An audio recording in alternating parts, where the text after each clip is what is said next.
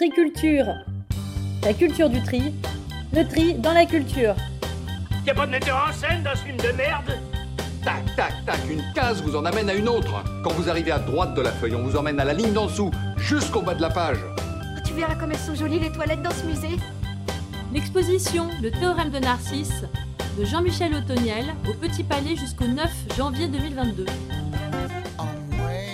J'attends.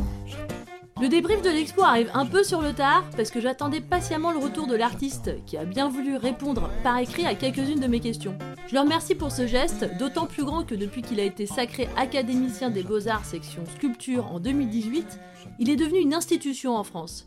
Donc à la Tour Eiffel, le Camembert, Depardieu et Autoniel. Pas mal, non C'est français. Pour ceux qui ne connaissent pas et pour les Parisiens, Autoniel c'est le kiosque des Noctambules qui fait l'entrée de la station de métro Palais Royal devant la Comédie Française.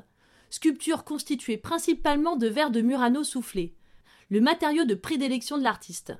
C'est aussi The Big Wave, une sculpture de vagues noires monumentale, constituée de 20 000 briques, qui a voyagé dans plusieurs musées, de Sète à Saint-Étienne, sa ville natale. Selon moi, c'est la plus sombre et la plus dense de ses œuvres.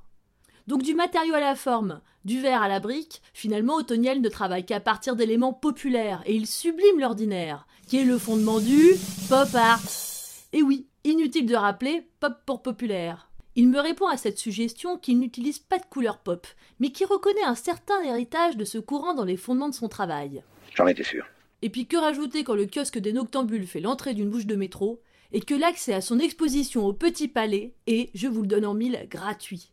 D'ailleurs, le grandiose escalier extérieur du musée est annonciateur de ce fait unique et féerique à Paris.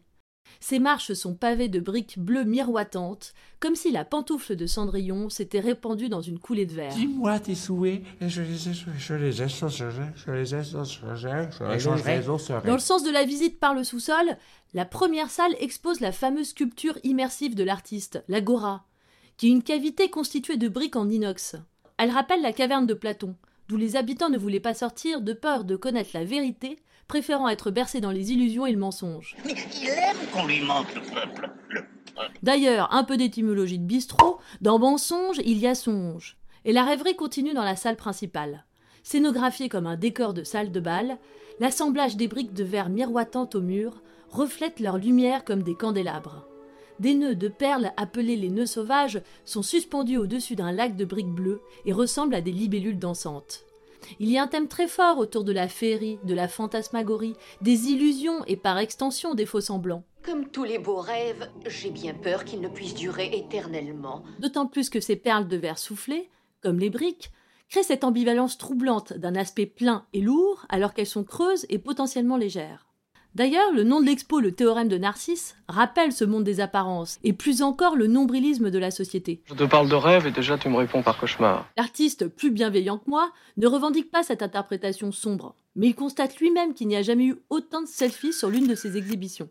Eh oui, nous vivons une époque où l'humain s'expose au même rang que l'œuvre d'art. Enfin, quand l'œuvre apparaît en entier dans le cadre, hein, bien sûr. Vous voulez qu'on vous représente Hein Qu'on reconnaisse vos petites gueules sur l'étoile? Il y a une volonté pure et intègre de l'artiste de vouloir nous enchanter, qui plus est en cette période de crise. Son envie de travailler la brique émane d'un symbole d'espoir. Car en Inde, les familles les amoncellent au fur et à mesure sur leur terrain en vue d'une construction de maison. En outre, il dit dans un autre entretien pour la galerie Perrotin que ses œuvres ont un aspect divinatoire et annoncent des choses malgré lui. Alors, mes bien chers frères, sous les pavés de briques, la plage?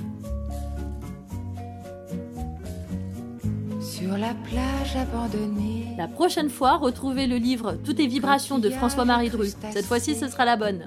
Et en attendant, restez triculturieux. déplore la perte de l'été? Qui depuis s'en est allé? On a rangé les vacances.